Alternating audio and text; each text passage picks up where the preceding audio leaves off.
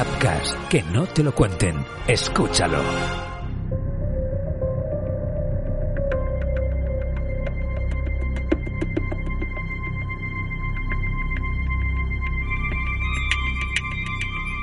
Se fue con un rostro diferente.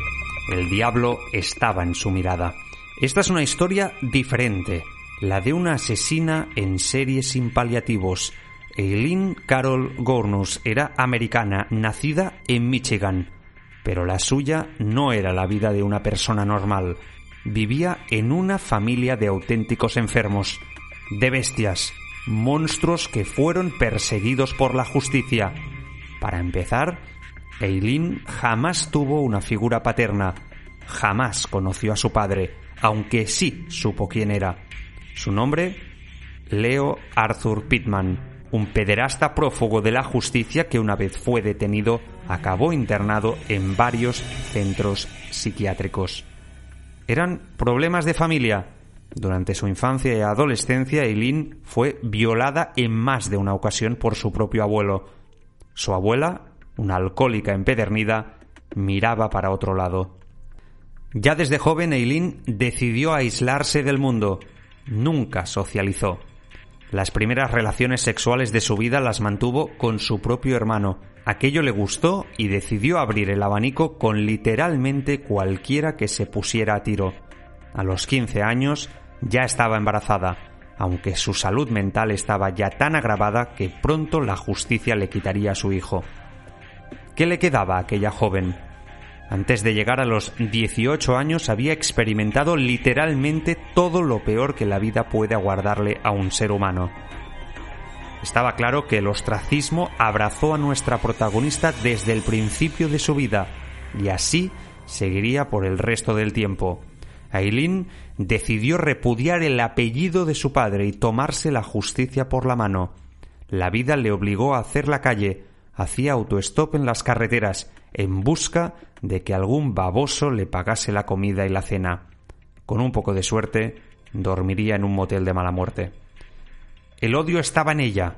El mundo le había maltratado. Se había pasado sobremanera. Había perdido la cordura y, sobre todo, se sentía muy indefensa. Nadie nunca le había brindado protección. Solo podía cuidarse ella sola. Así hasta que comenzó a matar. Lo hizo una, dos, tres y hasta siete veces. Todos ellos eran hombres y clientes suyos entre el 1 de junio de 1990 hasta el 19 de noviembre de aquel mismo año. La policía estuvo más de un año y medio buscándole por todos lados, pero ella se escondía en carreteras secundarias huyendo del crimen hasta que de nuevo la suerte le dio la espalda. Fue en 1992 cuando sufrió un aparatoso accidente de tráfico con su amiga. Fue reconocida por los agentes y pese a que pudo huir nuevamente, su retrato robot estaba en todos los telediarios a las pocas horas. Acabó confesando poco tiempo después, aunque aseguraba que obligada por la policía, quien habría sido cómplice de todos sus actos. Eileen Bornus se dejó ver poco.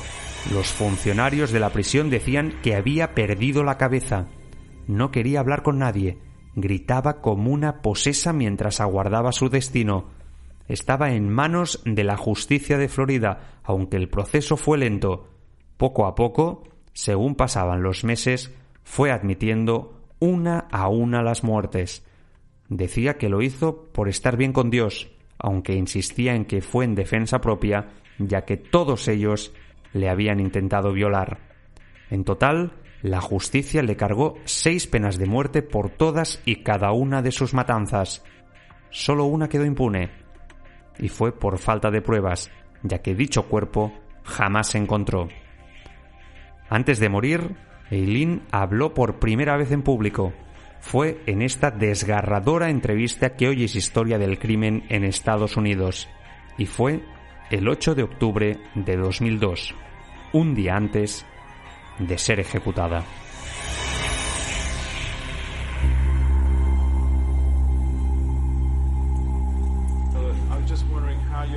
Sí, me estaba preguntando ¿Cómo te encontrarás? Ya sabes, mañana a las nueve y media de la mañana.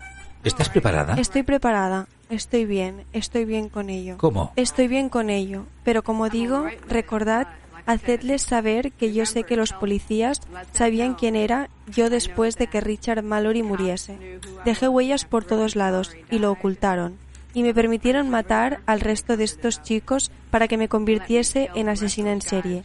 Sé que lo hicieron porque yo no era una asesina en serie profesional, u homicida, o como quieras llamarlo. No era profesional. Aileen, ¿cómo? Fue un trabajo descuidado. Ya sabes a qué me refiero. ¿Cómo te preparas para mañana por la mañana? Estoy bien con ello. Estoy lista para irme. Fui torturada por BCI. Ellos tuvieron el intercomunicador encendido en la habitación y continuaron mintiendo diciendo que estaba apagado. Y ellos usaron presión sónica en mi cabeza desde 1997. ¿Presión sónica? Sí, y cada vez que se trataba de escribir algo, creo que tenían algún tipo de ojo en la celda, aunque no estoy segura.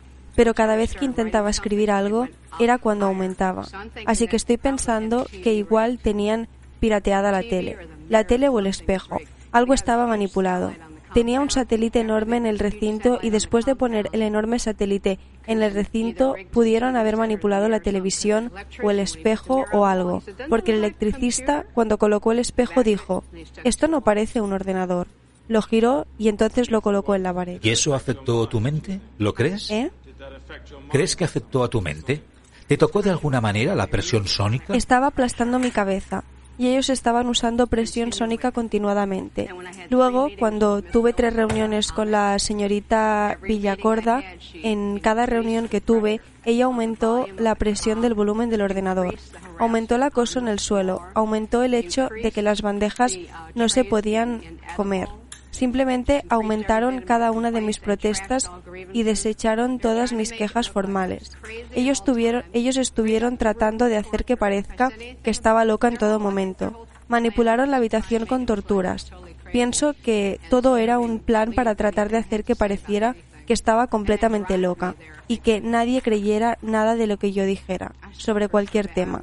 Luego, conducirme hasta allí si pudieran. He sufrido tanto, Realmente he estado luchando por sobrevivir. He recibido muchas bandejas de comida con las que intentaron matarme. Tuve que lavarme toda la comida siempre. Un día no lo hice y estuve enferma durante tres semanas. Casi muero. ¿Pero ahora estás bien? Estoy bien, estoy bien. Dios va a estar ahí. Jesucristo va a estar ahí. Todos los ángeles y todo eso. Y todo lo que creo que está en el más allá. Pienso que va a ser más como Star Trek, dentro de una nave espacial disparándome hacia arriba. Luego creo que proseguiré recolonizando otro planeta o lo que sea, pero lo que haya más allá sé que va a ser bueno, porque no hice nada tan malo como dicen de mí. Hice lo correcto y salvé el culo de muchas personas de ser herido, violado y asesinado. Entonces, ¿dices que asesinaste en defensa propia o a sangre fría? ¿Por qué has cambiado tu historia? Estoy intentando... ¿De qué hablas? ¿Cambiar mi historia en qué? ¿En si era defensa propia o no? No voy a decirlo, no voy a profundizar sobre mis casos, Nick. Voy derechita a la cámara y nada va a cambiar ya eso. Puedes creerme o no, eso ya depende de ti. Tío, ponle un signo de interrogación grande a tu película. Bueno, ¿qué más se puede decir de los policías? ¿Qué más quieres decir acerca de los policías? Muchas cosas. ¿Sabías que me estaban vigilando desde antes de que yo matara? Y que yo lo sabía y que fue encubierto? ¿Sabías que había helicópteros que dejaban caer desde el cielo al ayudante del sheriff y señuelos para levantarme desde cuatro o cinco meses antes de mi detención? ¿Y que todo eso fue encubierto? Pero sin embargo... Nadie nunca me hizo esas preguntas. Ya sea que los policías te siguieran o no... Oh, ya sea que los policías te siguieran o no, Aileen. ¿Qué? Está bien, está bien. Vamos a decir que los policías te seguían. Sí. Vamos a decir que ellos te seguían y hacían lo que tú estás diciendo. Ajá. Sin embargo... Ajá. Mataste a siete hombres. Sí, seguramente. Te pregunto, ¿qué ganaste matando a esos siete hombres? Yo te estoy diciendo que los policías me dejaron que los siguiera matando, Nick. ¿No lo entiendes? No todo el mundo va matando a siete personas. Así que debe haber algo en ti que... Oh, estás perdido, Nick. Yo era una prostituta de autostop. Pasaba problemas, disparaba a un chico si sentía que estaba en peligro, peligro físico. Cuando ella esté en problemas físicos, dejemos que limpie las calles y entonces la arrestamos. Ahí tienes el porqué. Entonces, ¿cómo aparecieron tantos problemas? Porque todo eso pasó en un año. Siete personas en un año. Vale, vale, que sí. ¿Por qué no decirlo ahora? Porque me libero de las consecuencias por quitarme la vida, como de enriqueceros de esto, durante todos estos años con esta absoluta mentira patológica. Sí, muchas gracias. He perdido mi puta vida por todo esto.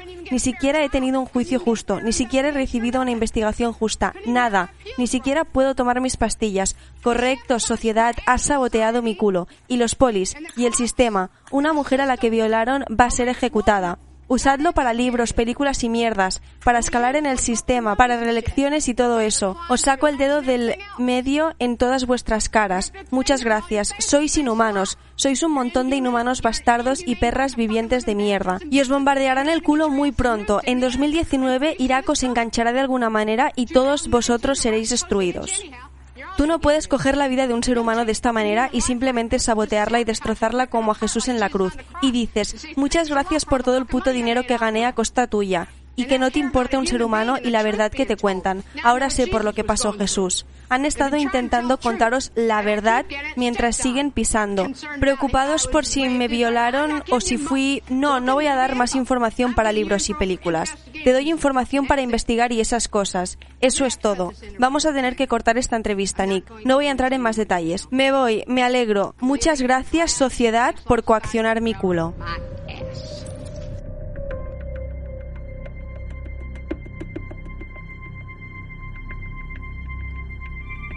Apenas unas horas más tarde, Eileen Burnus era historia. Una inyección letal puso fin a su existencia.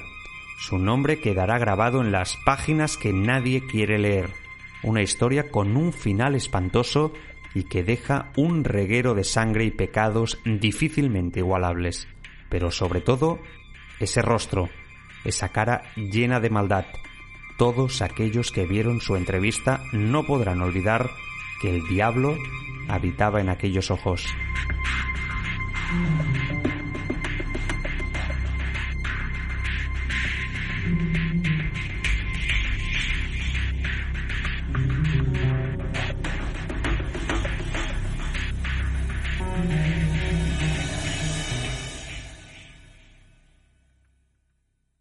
Son personas de confianza. Nos ponemos en sus manos. Salvan vidas. Pero a veces, algunos de ellos son asesinos. Upcast y el podcast Crímenes Ibéricos presentan el nuevo True Crime, Médicos Asesinos. Historias reales de profesionales de la medicina que se han convertido en criminales por voluntad o negligencia. Médicos Asesinos, escúchalo ya en tu plataforma de podcasting preferida. Pon la palabra Apcas en el buscador de tu plataforma de podcasting y conoce todas nuestras producciones. Apcas, que no te lo cuenten, escúchalo.